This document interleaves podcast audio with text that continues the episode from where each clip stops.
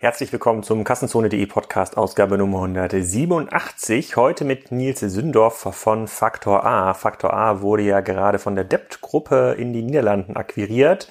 Da nochmal herzlichen Glückwunsch zu. Da bin ich auch äh, nicht ganz unbeteiligt. Ich war in der Gründung mit involviert und wir reden heute mit Nils darüber, was sich bei Amazon in den letzten zwei Jahren getan hat. Das letzte Amazon operative Interview ist schon zwei Jahre her tatsächlich bei Kassenzone und da hat sich eine Menge getan. Und wenn das stimmt, was Nils erzählt zum Thema Retargeting von Amazon-Kunden auch außerhalb von Amazon, dann muss sich Google ziemlich warm anziehen. Also schon sehr, sehr, sehr, sehr spannend, was da gerade passiert im Werbemarkt. Gleichzeitig begrüßen wir aber auch eine neue Agentur am Agenturhimmel und zwar ist das Friends of Z. Das ist die Agentur, mit der Avato alle seine Digitalkompetenzen zusammenfasst und Loyalty-Kompetenzen. Avato hat ja schon eine ganze Menge E-Commerce-Projekte gebaut, ist im Bereich Payment, Logistik natürlich auch extrem gut aufgestellt und kann eine ganze Menge liefern. Die Agentur könnt ihr treffen am 3. und 4. Juli bei der K5-Konferenz in Berlin. Da bin ich ja auch mit Sprycar. Da könnt ihr jetzt auch mal Hallo sagen. Und äh, für alle, die sich dort äh, für einen Workshop mit Friends of Sea entscheiden, einen Spriker-Workshops insbesondere. Da könnt ihr auf große Rabatte hoffen, auf bis zu 50% Rabatt auf solche Workshops. Also wenn ihr meint, ähm, Avato fandet ihr schon immer interessant, aber E-Commerce war noch interessanter, habt ihr jetzt einen Ansprechpartner innerhalb von Avato, Friends of Z, mit denen ihr reden könnt und sprechen könnt. Da ist auch der Amant dabei, den kennt ihr vielleicht aus anderen Podcast aus der Commerce Corner. Der wurde ja auch schon relativ oft verlinkt. Ähm, da lohnt sich auf jeden Fall vorbeizuschauen. Am 3. und 4. Juli bei der K5-Konferenz. Bevor ihr das aber macht, hört euch erstmal an, was Nils zu erzählen hat zum Thema Amazon. Hallo Nils, willkommen zum Kassenzone.de Podcast. Heute zum Thema Amazon. Ganz spontan in Köln, kurz vor dem Front of Back Event, äh, bei dem es heute eine kleine Spriker User Group gibt. Hast du dich nochmal angeboten zu erzählen, was in den letzten zwei Jahren bei Amazon eigentlich so passiert ist, ähm, damit die Leute einschätzen können, wer da was erzählt. Stell dich mal bitte kurz vor und sag, wer du bist und was du machst. Okay, ähm, ich bin Nils Zindorf, ähm, bin bei Factor A ähm, der Head of Paid Advertisement. Das heißt, ähm, bin verantwortlich für die Abteilung AMS, also Amazon Marketing Services. Das ist das Google AdWords Pendant auf Amazon und den Bereich Advertising Platform. Das ist quasi das Display-Netzwerk, die Performance-Lösung von Amazon.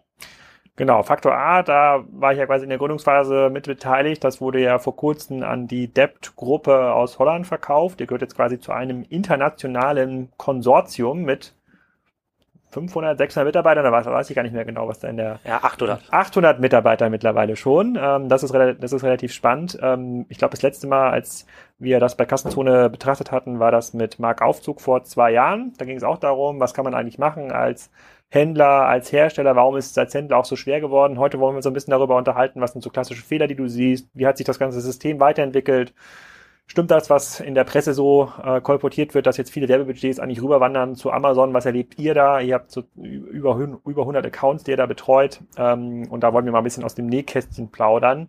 Nils Seebach hat ja seinen ähm, Dorftalk mit äh, Christian Kelm, ja, immer da auf dem Land in Stemmen. Wir machen das hier in Köln, mitten aus der Stadt, also der Stadttalk. Mal schauen, ob uns auch, auch was Schlaues, was Schlaues zu, ähm, ähm, zu einfällt. Vielleicht können wir erstmal so versuchen, die, Letz die letzten zwei Jahre zu betrachten, mal zu überlegen, was hat sich eigentlich geändert? Gibt es so ein bisschen Strategiewechsel bei Amazon? Ist es irgendwie einfacher geworden für neue Hersteller? Gibt es irgendwie Ramp-up-Programme? Ähm, kannst du das mal zusammenfassen für den unbedarften Hörer, der noch nicht alle Folgen zum Thema Amazon verfolgt hat. Ja. Ähm, also es ist nochmal ein Stück komplexer geworden, muss ich leider sagen. Ähm, das hängt vor allem damit zusammen, dass der Support, den man von seitens Amazon bekommt, gerade auch zum Start, ähm, dass der weniger geworden ist. Das heißt, was wir erleben, ist, dass immer, dass sogar Amazon proaktiv hingeht und immer mehr Vendor Manager abzieht, also Leute, die einen supporten können.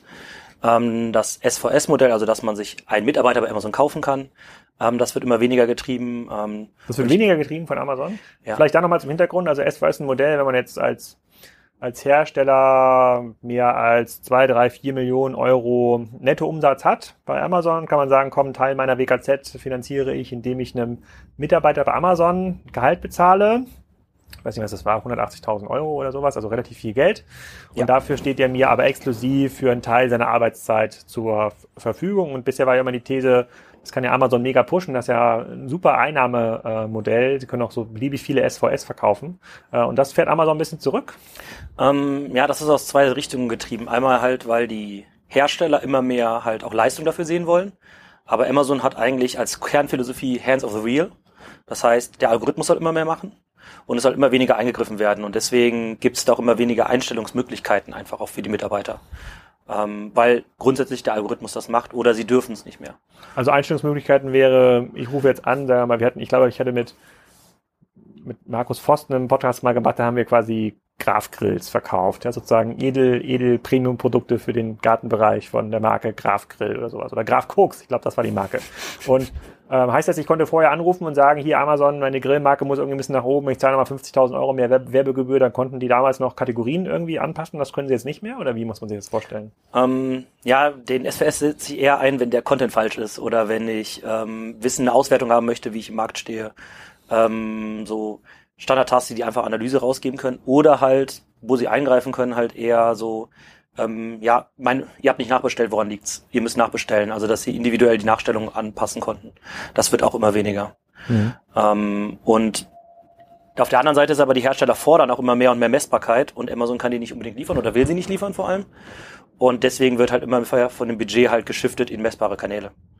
Das heißt, ähm, wir sehen das ganz viel bei Herstellern, dass sie halt mit Amazon verhandeln, dass sie nicht mehr den SVS nehmen, sondern lieber sagen, okay, ich stecke die 180.000 ähm, lieber ins Marketing rein. Weil oh. der Kollege, der da sitzt, also SVS-Modell, heißt jetzt auch wieder anders, aber die, das sind in der Regel Mitarbeiter, die bei Amazon anfangen und die werden ein halbes Jahr da eingearbeitet und entweder habe ich Glück, ich habe jemanden, der ähm, kann was, aber dann ist er in einem halben Jahr weg oder der kann halt nichts, dann bleibt er da halt sitzen. Mhm. Und da ist immer die Frage, wie wertvoll ist das dann, dass ich einen Ansprechpartner da habe, der eigentlich kaum was machen kann.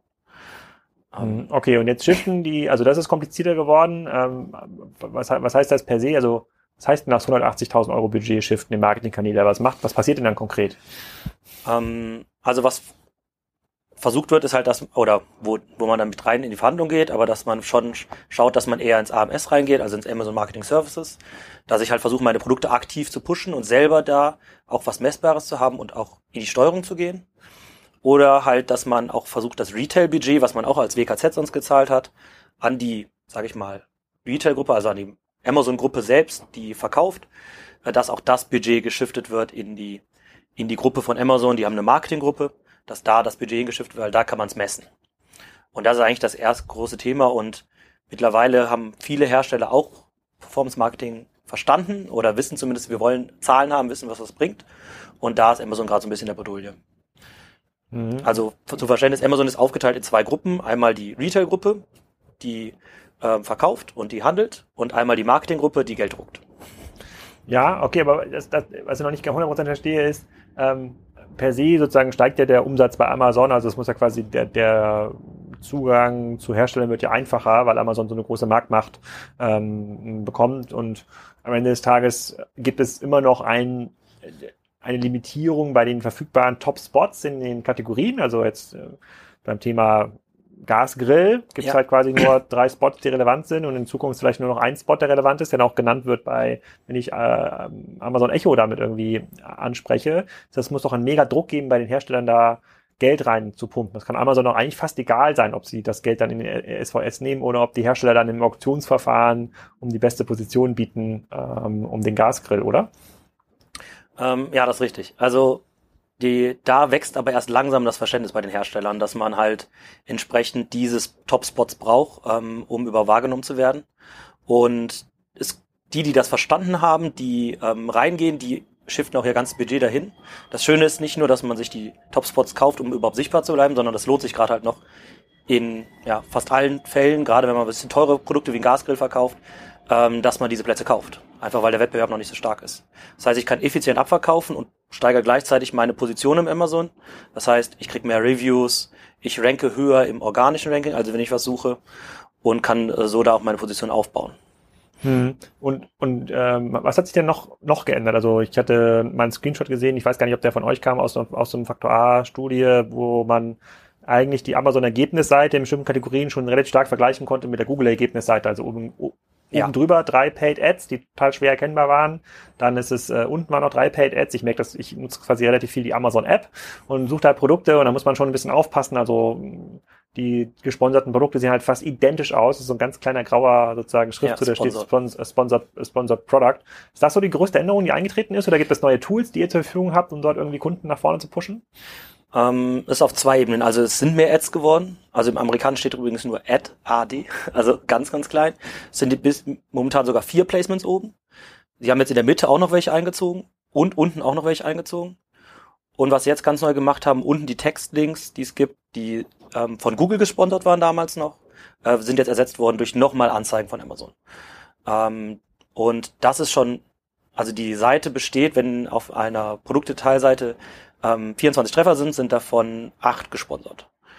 Ähm, dann ist, muss man sagen, ist der Wettbewerb auch stärker geworden. Aber ist doch gut für dich. Ich meine, aus einer Ja. Faktor A-Position musst du ja sagen, naja, organische Optimierung, das dauert relativ lange, sozusagen, da muss man relativ viel rumtricksen, da müssen die Produkte auch irgendwie gut sein. Ist doch besser, wenn du ähm, aus so einer, wenn du dir Plätze kaufen kannst, insbesondere wenn du sagst, dass noch nicht so viel Budget in die Amazon-Werbewelt geflossen ist, dass man dann mit relativ guten äh, ähm, Kosten pro Klick rechnen kann. Oder sehe ich das falsch? Das ist schon richtig, aber ähm, also ich hab, bin da auch der, der Kaufmann hinter und ich will natürlich schon äh, möglichst wenig Geld ausgeben Mhm. dafür, dass wir oben ranken und Umsatz machen. Also für, sage ich mal, vom Ökosystem her kann das noch massiv wachsen. Ähm, und Amazon schneidet sich immer ein Stück stärkeres Stück raus. Also dass sie sagt, okay, ihr müsst bezahlen, um gefunden zu werden. Ähm, ähnlich wie es halt in Google gemacht hat. Man Ja. sieht da schon sehr die Tendenz hin. Ähm, und man sieht aber auch die Professionalisierung. Bei Amazon ist es halt viel mehr Traffic läuft auf die Hauptkeywörter. Und da ist ein sehr starker Wettbewerb, aber alles, was hintenrum passiert, also sage ich mal, ich suche jetzt den äh, Gasgrill drei Flammen mit äh, Pizzastein, da passiert halt gar nichts gerade. Und das ist eigentlich die Chance gerade, diese darauf zu gehen. Und das kann ich nur sehr gut mit SEO mir einsammeln, ähm, um dann Was heißt das? Jemand gibt das quasi in die Suche ein, also Gasgrill mit drei Flammen und einer sozusagen Seitenablage. Das kannst du über SEO optimieren, aber das Thema Gasgrill selber, das kriegst du eigentlich nur über die Ads durch. Ja, so würde ich das sagen. Ähm, Mhm. Du baust natürlich dein Ranking auch auf dem Thema Gasgrill massiv auf, wenn ich mir viel im Longtail hole, also auf, über diese langen Keywörter, weil ich, je nachdem wie viel ich verkaufe und wie häufig ich geklickt werde, desto höher ranke ich halt auf dem Keyword. Und ähm, da, das hat dann schon den Einfluss darauf, aber die Hauptkeywörter, die muss ich mir kaufen mittlerweile. Mhm, okay, verstehe ich. Und gibt es eine Annäherung da, sozusagen in dem Seller- und Vendor-Programm? Das war auch damals mit Marc eine Diskussion in dem ersten Podcast, dass zunehmend Tools, die eigentlich nur den Vendoren vorbehalten sind, ihr habt ja fast nur Vendoren bei euch äh, ähm, in den Accounts, ihr arbeitet ja gar nicht mit Sellern, ähm, dass die dann aber eigentlich ähnliche Tools zur Verfügung haben, also dass die auch bieten können auf solche Ads? Ja, also die Seller haben jetzt auch die sogenannte Headline Search App Format, also das ist oben der breite Banner. Den können die jetzt auch schalten. Ähm, das heißt, das ist schon sehr, sehr ähnlich. Ähm, und die so- sogenannten Product Display Ads, also die Anzeigen, die auf der Produktdetailseite sind, ähm, die haben sie nicht. Aber das ist ein Thema, was vermutlich mittelfristig abgeschaltet wird. Äh, in den USA sehen wir schon, dass sie Tests machen, wo sie die Sponsored Product, also diese kleinen Anzeigen, die kein Mensch sieht, dass es eine Anzeige ist, die mit integrieren, da wo die gerade die Product Display Ads sind. Das heißt, es ist ein Format, das aussterben wird. Ähm, und dann haben Seller und Vendoren eigentlich die gleichen Möglichkeiten. Mhm. Und siehst du da quasi auch eine unterschiedliche Dynamik in den einzelnen Kategorien? Ich meine, sowas wie Consumer Electronics wahrscheinlich extrem umkämpft. Da gibt es ganz, ganz viele Möglichkeiten. Da sind ja auch dann Leute wie Jens Wase mit KW-Commerce, auch schon mit internen Ressourcen relativ gut ausgestattet. Die werden ja nicht ganz dumm vorgehen, sondern relativ schlaue Sachen machen, versus Kategorien, die nicht so stark sind. Da siehst du da noch irgendwie so große Unterschiede. Würdest du jetzt sagen, wenn jetzt morgen ein äh, Fashionhändler zu euch kommt und sagt, komm, helft uns mal hier diese Positionen zu bekommen und helft uns mal mehr abzuverkaufen, ähm, dass das mit, mit Consumer Electronics kaum noch geht, aber mit, was weiß ich, Unterwäsche noch ganz gut. Ja, also es sind ganz unterschiedliche Welten. Also Fashion ist ähm, mega Potenzial da, aber ist auch mit die schwierigste Kategorie. Ich habe äh, verschiedene Größen, dann habe ich da nur noch drei Stück von auf Lager. Mein, ich habe Saisonalität drin, Mhm. ich habe zehn verschiedene. Ich muss also kontinuierlich an den äh, Kampagnen arbeiten. Das schaffe ich gar nicht mehr ohne Softwareunterstützung. Ähm, während und da sind die Gebote halt sehr niedrig. Das heißt, da kann man noch viel ausprobieren. Sollte man auch jetzt machen, um es halt aus jetzt zu lernen und nicht, wenn es irgendwann später teurer ist. Und ich muss sagen, im Electronics-Bereich, das sind so ein bisschen die schlafenden Riesen, die haben sich zwei Jahre ausgeruht. Und da läuft noch sehr viel mit, äh, sage ich mal, einfach über Geld und nicht unbedingt über Know-how und äh, punktuellen, gezielten Kampagnen, die passend sind. Also das sind so die, die erste Generation gewesen, wo auch Amazon sehr viel gemanagt hat für die, um die überhaupt mal ins Laufen zu kriegen. Ähm, aber da merken wir schon, dass die jetzt auch langsam kommen, ähm, auch bei uns anklopfen, weil die merken, okay, das klappt nicht mehr wie vor zwei Jahren, sondern es ist jetzt alles teurer geworden. Kannst du mal ein Beispiel geben? Also was, was wurde quasi bisher bei so einem, bei so einem großen e- Electronics-Händler oder Hersteller selber gemanagt, was sie von Amazon gemanagt, was jetzt nun selber gemanagt werden muss? Ähm, ja, also das ist eigentlich die, die Diversifizierung des Produktportfolios. Also gerade ist immer so, ich habe ein Highlight-Produkt und das wird ein Jahr lang durchbeworben. Oder ich habe eine Kampagne, Kampagnendenken. Ich habe eine Osterkampagne, das wird dann für Ostern wird das halt beworben und äh, dann ist wieder vorbei. Aber Wie kann, ich denn, wie kann ich denn eine Kampagne bei Amazon bewerben? Also temporär? Geht das überhaupt? ja, Indem ich also quasi nur Werbebanner schalte? Genau, also oder halt auch genau diese Sachen nutze. Also zum Beispiel jetzt zum Prime Day wird ganz viel extra dafür geschaltet, dass ich halt die Leute, die ähm, auf Amazon draufkommen, ähm, weil Amazon zieht ja ganz viele Nutzer da drauf, dass ich die dann auch da abhole. Und dann schalten wir schon Kampagnen auch mal für zwei Wochen oder für für einen Wochendeal zum Beispiel. Also ich kann kann eigentlich alle Werbemittel, die ich auch sonst so mir nutze, kann ich habe ich bei Amazon auch zur Verfügung. Mhm. Und wie groß ist das Potenzial? Also wenn jetzt wirklich ein großer Electronics-Händler in einer, in einer Kategorie, die bei Amazon schon stark ist, Handyzubehör, ja, oder Mhm. sozusagen Akku-Packs, wenn jetzt da richtig Gas gibt, also was kann er denn, gibt es da immer noch die Kalkulation, dass man irgendwas 100.000 Euro Werbebudget, eine Million Euro Umsatz machen kann? Ist das noch möglich oder wird das schon schwerer? Das ist auf jeden Fall noch möglich. Ähm, das ist so ein bisschen die Faustregel, je teurer mein Produkt ist, desto besser ist mein, ist die, ähm, ist das Verhältnis des ROIs. Einfach weil die Conversion Rate auf Amazon nicht korreliert mit dem Preis. Also, ich habe, wenn ich ein Produkt verkaufe für 50 Euro oder für 100 Euro, habe ich ungefähr die gleiche Conversion Rate. Und da kann ich mir halt andere Klickkosten leisten und deswegen ein Produkt für irgendwie ein Deo für 3 Euro oder so wird schwierig für 10% A-Kost, wie es auf Amazon heißt, oder ein 10er ROAS. Aber ähm, ein Staubsauger oder so ist immer noch kein Thema. Kannst du die benannten Begriffe mal erklären? ACOS und ROAS, was heißt Ja. das? Also ACOS ist Advertising Cost of Sale. Das ist einfach Kosten durch Umsatz. Das ist das, was Amazon ausweist als ihr Performance-Indikator. Und der ROAS ist, sage ich mal, der Standard-Marketing-Indikator, das Return on Advertising Spend. Das ist einfach Umsatz durch Kosten. Also genau umgedreht. Amazon ist wieder ein bisschen anders, deswegen haben die sich ein eigen erfunden. Natürlich, ja, man muss, auch quasi, man muss das ja sozusagen auch, auch gut machen. Wenn ihr jetzt mit relativ vielen Accounts arbeitet, was siehst, was siehst du für häufige Fehler?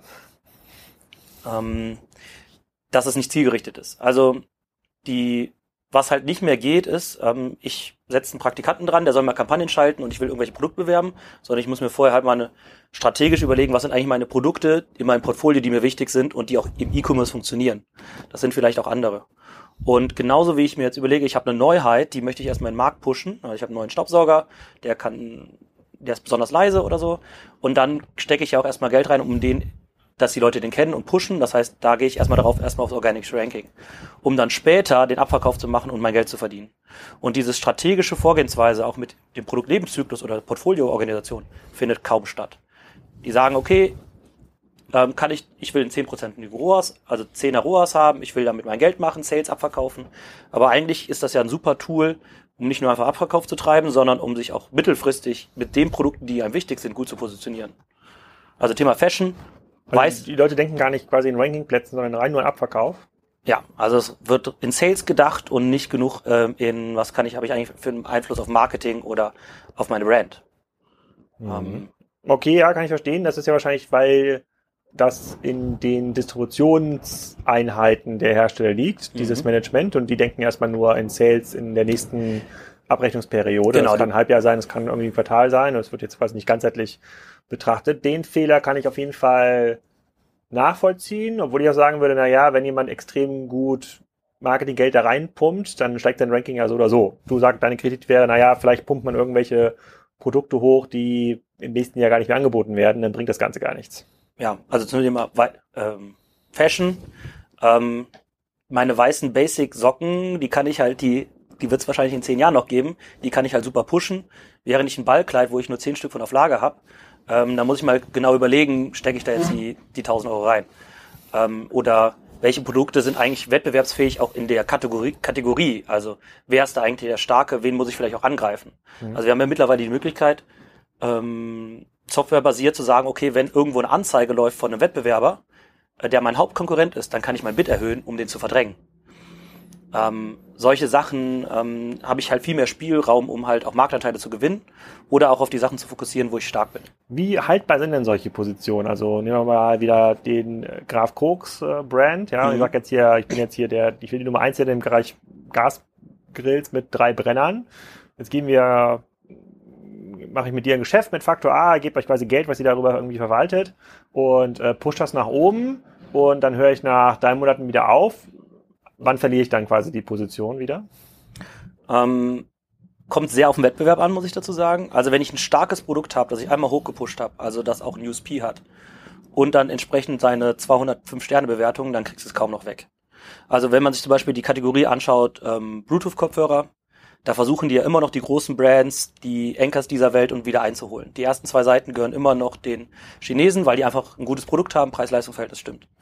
Ähm, was halt absolute Killer sind für die, ähm, um wieder abzufallen, ist sowas wie ähm, Out of Stock laufen, ganz, ganz gravierendes Thema. Oder wenn ich nicht weiter, weiter optimiere, sowas wie jetzt gab's einen Wechsel drin, dass nicht mehr, also Backend Keywords, also die Key, ich kann Suchbegriffe angeben bei Amazon, für die ich ranken möchte, die wurden gekürzt.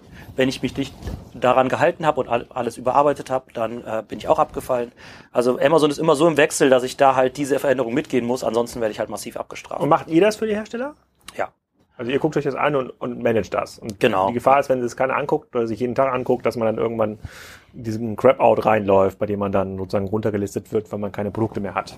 Genau, das eine ist halt das Know-how-Thema, zu wissen, okay, da kam wieder was Neues oder auch zu wissen, wie gehe ich damit um. Und das andere ist auch das Monitoring. Also Content-Veränderungen. Wir haben laufend Testprodukte draußen, um zu sehen, okay, was hat das eigentlich für Auswirkungen? Weil Amazon halt im Algorithmus auch immer weiter rumspielt. Genauso wie in Google, um da auch wieder den Vergleich zu ziehen. Am Anfang konnte man früher einfach nur Suchbegriffe hinten reinklatschen, so wie Metatext früher. Und heute wird es schon deutlich ja, komplizierter. Ja, das war noch Zeiten mit Metatext, ja. Ähm, ja, aber, vor zwei Jahren war es bei Amazon auch so. Genau, ja, ja, ja, okay, das ist ja auch genau das, was wir mit Marc damals besprochen haben. Und ich glaube, es sind immer noch White West Zeiten. Also immer sozusagen, es kann immer noch viel, viel mehr ähm, dort passieren, weil sehr wenig Geld gemessen an dem, was sonst bei TV, Google und Facebook drin sind, bei Amazon drin sind. Aber das muss ja jeder selber ähm, entscheiden. Wie viel Neues gibt's denn tatsächlich? Also du bist jetzt ja jeden Tag mit der Plattform am Werkeln. Ähm, wöchentlich, monatlich, wo es quasi ein neues Tool gibt, was man irgendwie nutzen kann, eine neue Regel, neue Algorithmen, die ihr herausgefunden habt. Also wie, wie agil ist denn das ganze System? Ähm, also wenn ich mir nur den Marketingbereich anschaue, würde ich sagen, so alle ein, zwei Monate. Mhm. Ähm, sind auch viel schneller geworden, die haben ein Jahr geschlafen und dann sind sie aufgewacht. Mhm. Ähm, machen jetzt auch viel, dass die Be Bedienung einfacher wird, weil sie gemerkt haben, sonst übernimmt es keiner. Also Usability ist dann doch vielleicht ein Hygienefaktor geworden. Aber sie haben massiv mit den Daten zu kämpfen. Die Systeme, also das ist das große Problem von Amazon und da sage ich auch immer, okay, still day one, aber das System ist halt 15, 20 Jahre alt, das ist so am echtsten, Datenbasen sind falsch und all sowas. Jetzt haben sie gerade das, was neu ist, ein, äh, ihr Anal Analytics umgestellt. Da sind jetzt ein, seit einem Monat alle Zahlen falsch. Also bei einem normalen Unternehmen ich weiß nicht, wie man da rauswerfen würde, aber was da passieren würde. Aber seit einem Monat liefern die halt falsche Daten im Analytics. Zum Beispiel Umsatz falsch? Ähm, gar kein Umsatz. Ähm, doppelte ASINs, also doppelte SKUs, werden gelistet. Ähm, es wär, ja, also die komplett Daten fehlen teilweise. Und das sind so Sachen, wo ich denke, pff, vielleicht ist dann doch nicht der dümmste Schachzug von Walmart gewesen, Jet zu kaufen mit einem neuen System, ähm, wo die echt am echten sind. Ja, das wird, das wird sich noch rausstellen, ob das so reicht als, äh, als, äh, als Schach. Du hast ja ein paar Stichworte mitgegeben mir vor dem Podcast, weil du auch gesagt hast, dass hier eine ganze Menge äh, passiert. Du meinst, es gibt immer mehr Werbung außerhalb von Amazon, aber mit Amazon-Daten. Was heißt das? Also Amazon pusht gerade massiv ihre Advertising-Plattform. Das heißt, ähm, die ähm, können auf Basis deines Surfverhalten, vor allem dein Kaufverhalten, können die entsprechend halt äh, Werbung schalten. Und das ist nicht mehr so, dass sie nur noch selber damit Werbung schalten, sondern ich kann auch hingehen und sagen, okay, ich habe jetzt ähm, äh, möchte meinen Staubsauger bewerben und entsprechend suche ich, sage ich Amazon, baue mir ein Segment aus allen Leuten, die gerade in der Kategorie Staubsauger unterwegs sind ähm, und noch nicht gekauft haben und die möchte ich bewerben. Ganz simpel.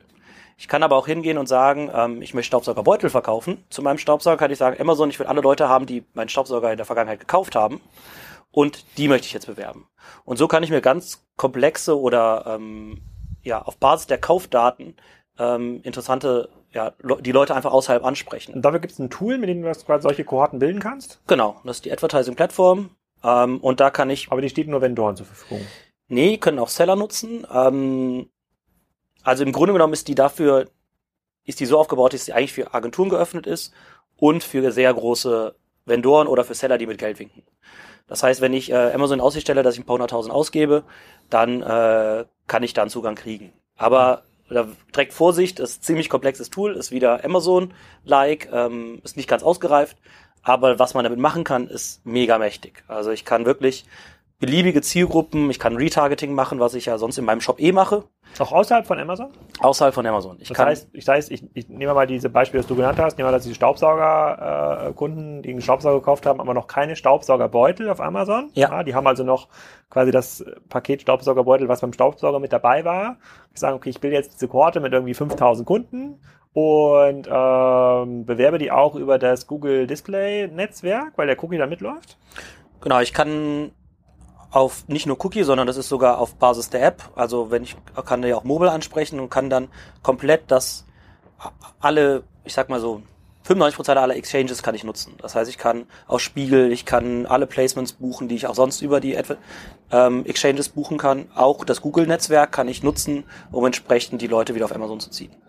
Abgefahren, abgefahren. Und das nutzt ihr? Welche Erfahrungen habt ihr damit gemacht? Ist, ist das effizient? Ja. Also ähm, ja, wir nutzen das ziemlich viel, immer mehr. Ähm, die, äh, das Retargeting ist super mächtig, kann man sich ja vorstellen. Staubsauger muss, wenn ich bin jetzt auf den Staubsauger draufgegangen, das Ding kostet von mir aus 200 Euro, dann äh, überlege ich mir das vielleicht nochmal und kaufe es zu Hause. Und da das Retargeting ist unheimlich mächtig, zusammen mit der Conversion Rate auf Amazon, äh, den dann abzuholen. Und da gibt's sogar ein Retargeting, das finde ich so ein bisschen, naja, ist ein bisschen zwiegespalten. Ich kann nämlich ein Retargeting auf Similar Products machen. Das ist das schöne Wort für Wettbewerbsprodukte und kann darauf auch ein Retargeting machen. Also Leute, die ein vergleichbares Produkt gesehen haben, aber noch nichts in der Kategorie gekauft haben, kann ich auch bewerben mit meinem Produkt. Hm. Das ja. klingt ziemlich spannend. Und das, Amazon und ziemlich weit vor Google, würde ich sagen. Ja, ähm, ich, also das ist auf jeden Fall äh, super spannend und da macht auf einmal Display auch wieder Spaß. Also das ist dann dadurch, dass Amazon alle Bots ausschließt und nur Leute anspricht, die auch einen Account haben bei Amazon, fliegt schon mal ganz viel Grau-Traffic raus. Und auf einmal machen Display-Kampagnen wieder Spaß. Also ich war früher kein Fan davon, aber mit der AAP kann man echt gezielt Leute ansprechen, die wirklich dann auch zu meiner Zielgruppe gehören. Und wir machen Kampagnen mit Display, die positiv, also die sich rechnen. Also direkt im Erstkauf? Im Erstkauf rechnen.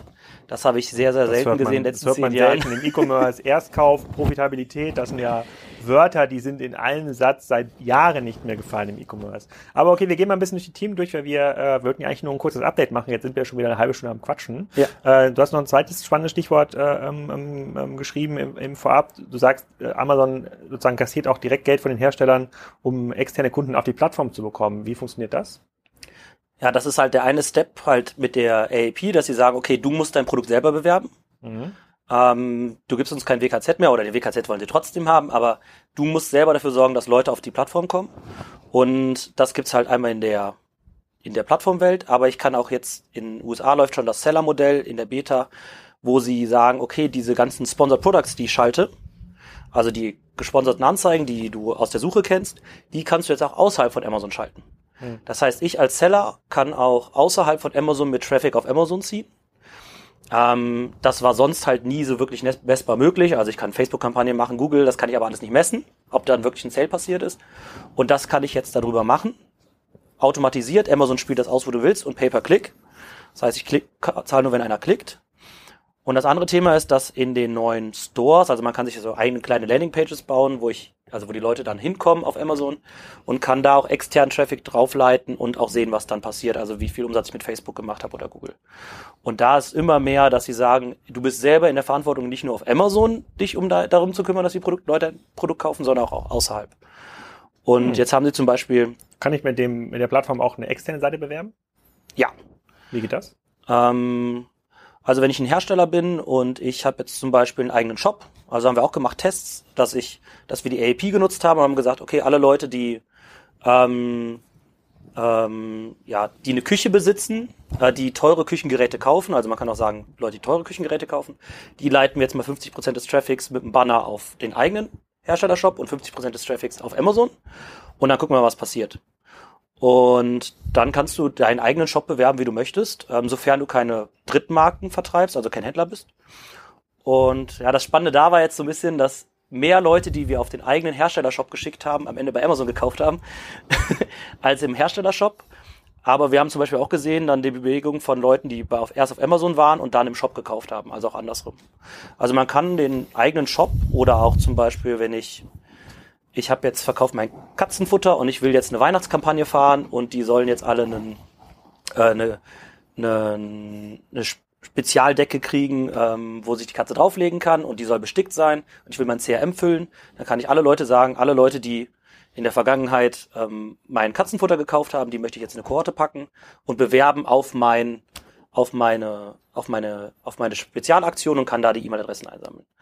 Also ich kann auch komplett Offsite, also außerhalb auf Amazon linken, aber Einschränkung, ich kann da nicht auf Amazon Werbung machen. Das heißt, ich kann nur die Daten nutzen, die Amazon hat. Ja gut, aber ist ja krass genug. Ne? Das ist ja, das ist ja genau diese These, die ja ähm, momentan im Markt diskutiert wird, ist ähm, Amazon die bessere Werbeplattform für E-Commerce. Ähm, das scheint ja so zu sein, weil sie einfach viel, viel besser vorgeklusterte Daten haben. Ne? Ja. Sozusagen ist halt, im Grunde genommen haben sie ähm, wissen Sie, wer Käufer ist, wer nicht Käufer ist, was Sie für eine Kaufhistorie haben. Das ist ja, das sind ja Wahnsinnsdaten, viel besser als alles, was Google bisher bietet. Könnte aber dazu führen, dass die äh, Google-Klickpreise zurückgehen. Auch schon mal keine ganz, ganz schlechte ähm, Entwicklung. Ja. Aber das ist ja auch mal die Frage, sozusagen, vielleicht kannst du auch was zu sagen.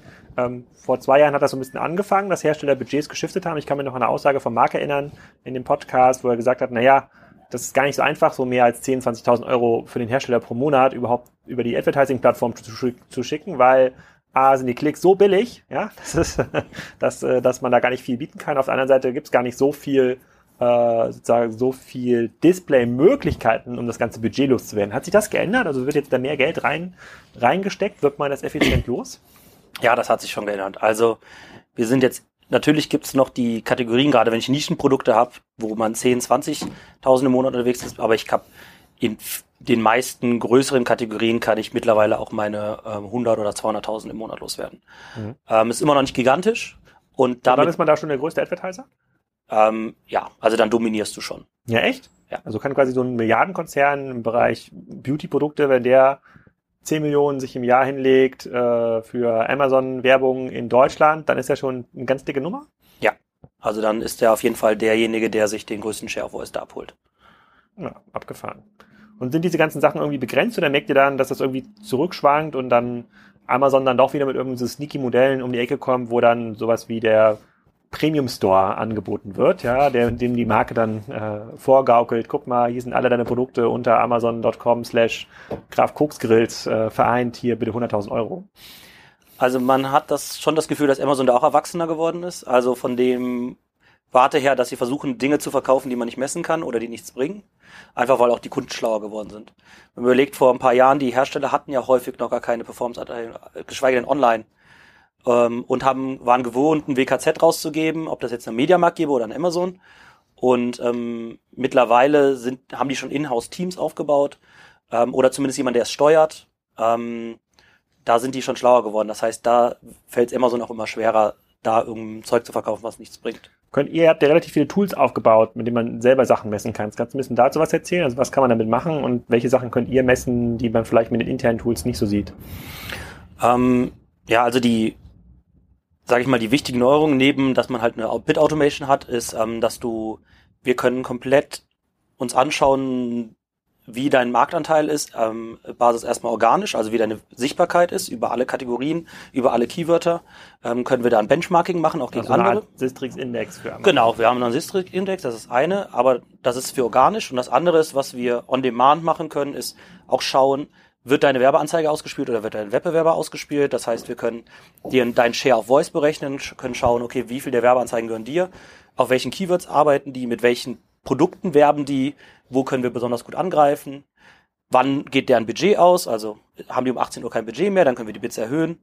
Also diese ganze, sage ich mal, Überwachung des Marktes ähm, und darauf halt auch reagieren zu können. Und das andere Thema ist, wo ähm, wir relativ viel Wert drauf legen, ist halt neben, sage ich mal, der ganze Marketing-Bid-Automation ist, der Fehler liegt häufig gar nicht im Bidding oder dass da irgendwas mit den Keywords sich groß verschoben hat, weil die meisten sind ja schon sehr träge im Wettbewerb, ähm, ist halt wirklich, sind die Produkte noch in Stock, hast du deine Buybox verloren, hat sich vielleicht dein Content geändert, also deine, deine Produktdetailseite verschoben, ist da jetzt auf einmal spanischer Content drauf. All solche Sachen oder die Rezensionen sind im Keller, die haben halt einen viel größeren Einfluss häufig auf das Marketing-Business als, als rein auf ein ähm, ROAS zu optimieren. Das heißt, man muss immer noch diese E-Commerce-Brille mit drin haben und deswegen haben wir halt das Vendor Central mit integriert und halt für die Amazon-Leute halt das ARA Premium noch mit dabei. Und nutzen das quasi eure Kunden direkt oder macht das nur ihr für eure Kunden? Ähm, also unsere Kunden nutzen es auch direkt. Also was so ein klassisches Modell ist, dass wir am Anfang alles machen, Managed Service, und dann auch Know-how übergeben. Also es ist ein großes Thema. Viele buchen uns einfach, um Know-how abzugreifen. Deswegen haben wir jetzt auch die Vendor Academy gegründet, wo man halt ein halbes Jahr kontinuierlich mit Wissen gefüttert wird, um halt intern das Team aufzubauen. Und dann merken wir schon Teile, die sie in-house abbilden wollen oder strategisch für sie wichtig ist, dass die mehr in-house wandern. Mhm. Zum Beispiel, ich baue mein eigenes Marketing-Department auf, weil ich ähm, hab, sehe das als wichtig oder ich muss eh meine Logistik im Griff haben, dann baue ich das mehr auf und die nutzen dann mehr und mehr die Software, um Software gestützt halt nicht die ganze manuelle Arbeit machen zu müssen, sondern dann entsprechend darüber das abbilden zu können. Das heißt, wir sehen so eine klassische Entwicklung bei unseren äh, Kunden, die größer sind, dass sie dann Team aufbauen und die Software nur noch nutzen. Was heißt denn dieser Teamaufbau? Ich glaube, mit Markus Vost hatten wir jetzt auch mal diskutiert und dann, ich glaube, er hat so eine Benchmark äh, genannt, ja, so mit fünf, sechs Leuten muss man schon rechnen, um überhaupt ansatzweise sinnvolles Know-how aufzubauen, nur um das ganze Thema Amazon-Account managebar zu machen. Intern siehst du das auch so? Ähm, kommt darauf an, wie groß man aufgestellt ist und wo man Hilfe kriegt. Also man braucht schon verschiedene Köpfe, weil man einfach unterschiedliches Know-how braucht und unterschiedliche Denke. Das heißt, wenn ich schon, ich brauche einen Key Account Manager, äh, der sich um das Operations kümmert, dann brauche ich jemanden, der Marketingverständnis hat, mhm. ähm, um das ganze Kampagnenmanagement zu machen. Darunter entsprechend fleißige Bienchen, um die ganzen Kampagnen aufzusetzen, weil das halt viel ja. noch manuell ist. Man muss sagen, in dem Jahr sieht das wieder anders aus oder jetzt auch schon mit unserer Software. Ich spare, also wir sind 15 Leute bei mir im Team und wir sind seit einem halben Jahr nicht mehr geworden, weil wir mehr und mehr darüber die Software skalieren können. Ähm, und 5, 6 würde ich jetzt nicht sagen zu Beginn, aber man braucht schon drei zum Starten. Und dann baut man drumherum halt das Team. Mhm. Gibt es dann immer noch diese, es gab ja immer diese Thesen im Markt, sozusagen Vendor versus Seller versus duale Strategien. Es gab ähm, Händler, die, es gibt Hersteller, die versuchen, sich über ähm, Agenturen einen direkten Zugriff zu Amazon zu verschaffen, ohne direkt an Amazon verkaufen zu müssen, damit man da nicht in diese Verhandlungsspielmasse reingerät, damit man da so ein bisschen mehr ähm, Freiheitsgrade hat. Dann gibt es Leute, die sozusagen sind als Vendor aktiv haben quasi noch so ein indirektes Seller-Accounts. Ähm, sortiert sich das gerade so ein bisschen aus? Also wird das irgendwie klarer, dass ein Vendor wirklich nur noch Vendor ist und ähm, bei den Seller wird es ja ohnehin ein bisschen schwieriger nach vorne hin. Zumindest war das die Meinung, die ich mit Markus und Marc so rausgearbeitet hatte in, diesen, in dem Podcast, die wir bisher zu Amazon gemacht haben. Also die Seller haben es zunehmend schwerer, ne, weil sie sozusagen schwerer differenzieren können, weil ihre Produkte äh, von anderen Sellern auch angeboten werden können. Gibt es da so ein bisschen, rüttelt sich das gerade zurecht? Ähm, also was wir erkennen, ist, dass halt ähm, Hersteller, die jetzt anfangen, häufig im Seller-Modell anfangen, anstatt im Vendor-Modell. Ähm, das hängt häufig damit zusammen, dass sie halt nicht in die Abhängigkeit rein wollen oder die Preise kaputt kriegen. Was wir sehen, ist, dass immer mehr eine duale Strategie versuchen, um, oder Amazon auch empfiehlt, teilweise sozusagen, okay, wir machen nur noch die profitablen Produkte als Vendor und alle anderen machst du bitte als Seller. Also das ist das erste Mal, dass wir sehen, dass Amazon sagt, du kannst beides machen oder du sollst beides machen. Muss man sich immer überlegen, was habe ich davon, wenn Amazon die profitablen Produkte dann selber macht und ich mache nur die Seller, also die Sachen drumherum, die Longtail. Ähm, komme ich dann wirklich in an, bin ich dann wirklich unabhängiger von denen in der Verhandlung? Ähm, und ich muss halt doppelt Know-how aufbauen. Also das sehe ich immer als ganz, ganz großen Gefahr, wenn ich gerade starte, zu sagen, dual. Also erstmal das Vendor Central zu lernen oder erstmal mit Amazon Umgang zu lernen und dann noch Seller Central, wo ich alles selber machen muss und nochmal anders anliefern muss, andere Komplexität habe. Das ist halt das, wo ich immer Angst habe, dass sie sich dann verzetteln. Ähm, aber die Königsdisziplin ist irgendwann duales Strategie, aber das ist halt auch was, wo man immer sagen muss, Kosten-Nutzen. Ähm, dann lieber überlegen, was ist mein Portfolio, das ich Amazon anbiete, gegenüber ähm, vielleicht meinem Offline-Handel oder meinem eigenen Markenshop. Mhm. Verfolgt ihr auch so ein bisschen diese ganzen Gruppen zum Thema schnell reich werden auf ähm, Amazon? Gibt es ja diverse Workshops und Seminare bei Facebook. Ich äh, lese das immer sehr, sehr, äh, sehr, sehr gerne mit. Ich finde das sehr unterhaltend äh, ähm, ähm, teilweise. Es wird ja schon immer noch die These sozusagen durch die Facebook-Gruppen getragen, dass man, wenn man das richtige Produkt auswählt und importiert und da sozusagen total schlau sozusagen Sachen macht, dass man auch schnell reich werden kann. Wie siehst du das? Also jemand wie du, der ja so einen Know hat, frage ich mich natürlich, warum importierst du denn nicht diese krassen neuen Bluetooth-Lautsprecher oder ich weiß nicht, was das Produkt ja, der Wahl ja. ist, was man gerade importieren sollte. Ähm, aber eigentlich bist du ja prädestiniert. Also ich mache es nicht, ich habe da keine Zeit für, aber wir haben einige Mitarbeiter, die das machen. Also nicht unbedingt dann aus China, aber die äh, dann selber Seller sind, äh, finde ich immer cool, weil dann lernen die am besten natürlich. Ja. Ähm, aber ich, ich kann da ganz ehrlich sagen, die meisten können halt nicht richtig rechnen, rechnen ihre Arbeitszeit nicht mit rein. Und wenn man keine Multiportfolio, also wenn man nicht sein Portfolios aufteilt, muss, muss, man muss immer eigentlich auf den nächsten Trend springen und hat eigentlich immer nur zwei, drei Monate Zeit, um das Produkt hochzukriegen und dann kommen schon die nächsten, die nicht rechnen können und wieder den Preis kaputt machen. Und allen, die sowas machen wollen, sage ich immer, schaut euch einfach mal deutsche Hersteller an, die irgendwo auf dem Land sitzen, kein Online machen und sprecht mit denen und verkauft das Zeug.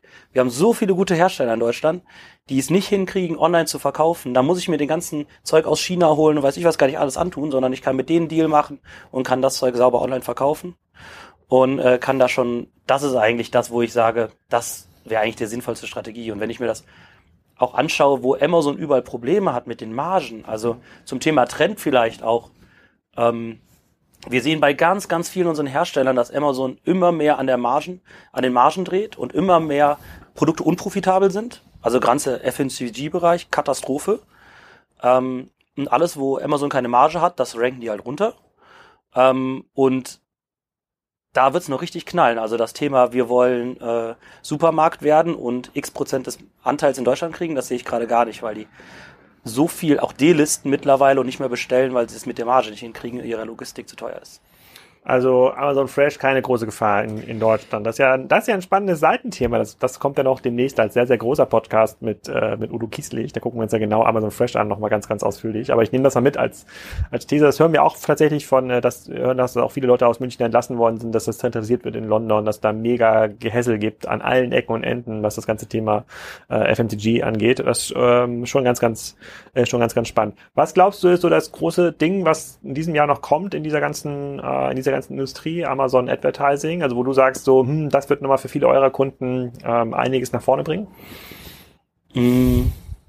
Also das große und wichtigste Thema ist eigentlich schon gekommen, das ist Retargeting, weil das ja, das ist auch total krass, das war mir auch nicht bewusst, also das ist ja, das ist ja Hammer. Also das muss eigentlich jeder von unseren, also jeder Hersteller eigentlich machen, gerade wenn er teure Produkte hat. Hm. Ähm, und selbst wenn ich so nicht nutze, kann ich halt eine Wiederkaufsrate massiv erhöhen. Das kann ich, ich kann habe hab als KPI ob Leute Subscribe and Save machen, solche Geschichten. Also das AAP-Thema, da kann man so viel rausholen, wenn man es intelligent macht und vor allem ein gewisses E-Commerce noch auch dabei hat. Also nicht nur stumpf Mediaagentur, mach mal, äh, die wissen gar nicht, was die Produkte können oder wo es hingeht, sondern auch zu überlegen, ähm, was kann ich womit rausholen. Also das ist für mich das große Thema eigentlich dieses Jahr. Ähm, nächstes Jahr wird sicherlich noch, noch spannender auch das Thema Bewegtbild. Also äh, Amazon ähm, Prime TV, äh, die ganzen Geschichten. Da passiert unheimlich viel. Der erste Fernseher bringen sie jetzt selber raus, aber mit dem Stick, dass ich wirklich smart auf dem Fernseher äh, Werbung zeigen kann, ähm, zielgerichtet. Also ich kann jetzt schon sagen, okay, da äh, sitzt der Alexander gerade vor vorm Fernseher, der ist in meiner Kohorte, der hat äh, gerade ein Bett bestellt, zeige ich ihm meine Matratze. Und, und das, dann? Und dann? Was mache ich? Und dann zeige ich dir ein Video. Ja, dann sehe ich, und dann sehe ich das Video und dann? ja, dann kann ich da entsprechend, ähm, kann ich entweder Second Screen, kann ich also über mein Smartphone kaufen, oder ich, ich kann dich halt im Bett erreichen oder wo auch immer dein Fernseher steht. Aber kann ich dann irgendwas auf meinem, ich habe ja so ein, ich habe ja so ein Fire TV, kann ich dann ja. auf dem Fire TV irgendwas klicken und sagen, bitte den Warenkorb? Das geht auch, das wird gerade auch getestet, das ist nicht immer so ganz, das sehe ich dann wieder als Usability Killer, weil es einfacher, einfacher ist, über das, über das dann über das Tablet oder über das Smartphone zu kaufen. Hm. Ähm, aber natürlich, Next Step, Alexa mit eingebaut, kann ich sagen, Alexa, kauft das Ding. Ähm, also die Richtung wird noch super, super spannend, ähm, was da auch noch in der Richtung kommt. Sehr cool. Habt ihr noch Platz für neue Kunden? Ja, diverse. Also ähm, wir haben gerade das Team nochmal aufgestockt. Ähm, Wie viele Leute seid ihr jetzt? Wir sind, also wenn man Vollzeit, also wir sind über 100 Leute, die immer im Office sind. Ja. Über 100 Leute, die immer im Office sind. Das ist nicht schlecht. Das äh, war, ich überlege gerade, wie viel waren das denn Juli 2016? Da seid ihr gerade in dieses Office da reingezogen. Da waren vielleicht 15 Leute oder 20 Leute saßen da, glaube ich, grob. Vielleicht noch ein paar mehr, aber viel mehr nicht. Das war aber das Office davor. Ah, okay. ja, es war auf jeden Fall nicht sehr, sehr es waren nicht sehr viele Leute. Also schon mal herzlichen Glückwunsch zu dieser, äh, zu dieser Entwicklung. Ich verlinke dann deine E-Mail-Adresse einfach im Podcast, dann können sich die Leute bei dir melden. Du musst mir nachher auch mal zeigen, wie das mit dem Retargeting geht. Da hätte ich schon ein paar Ideen auch für meinen kleinen Fleischversand für Local Gourmet, was man da so machen könnte. Ähm, und äh, würde das gerne mal, würde das gerne mal ausprobieren. Vielen Dank für dieses Sehr sehr, sehr spontane Update hier ähm, in Köln. Ich glaube, da geht noch eine ganze Menge. Wir sind da immer noch am Anfang, ist immer noch White White West. Ja. Aus meiner Sicht ein super Arbitragemarkt. Sozusagen, wer das nicht mitnimmt, der ist selber schuld. Ähm, und äh, dann wünsche ich erstmal noch viel Erfolg mit, äh, mit Depp, ein erfolgreiches 2018. Ja, danke. Ich hoffe, das fandet ihr spannend und wenn ihr das Thema Amazon weiter vertiefen wollt, könnt ihr das, glaube ich, auf der K5-Konferenz extrem gut tun. Da sind Kollegen von Nils vor Ort. Ich bin auch vor Ort am 3. und 4. Juli in Berlin. Es gibt noch ein paar Rest-Ticket-Kontingente, wie ich gehört habe. Also anmelden lohnt sich. Jetzt aber erstmal noch einen schönen Sonntag.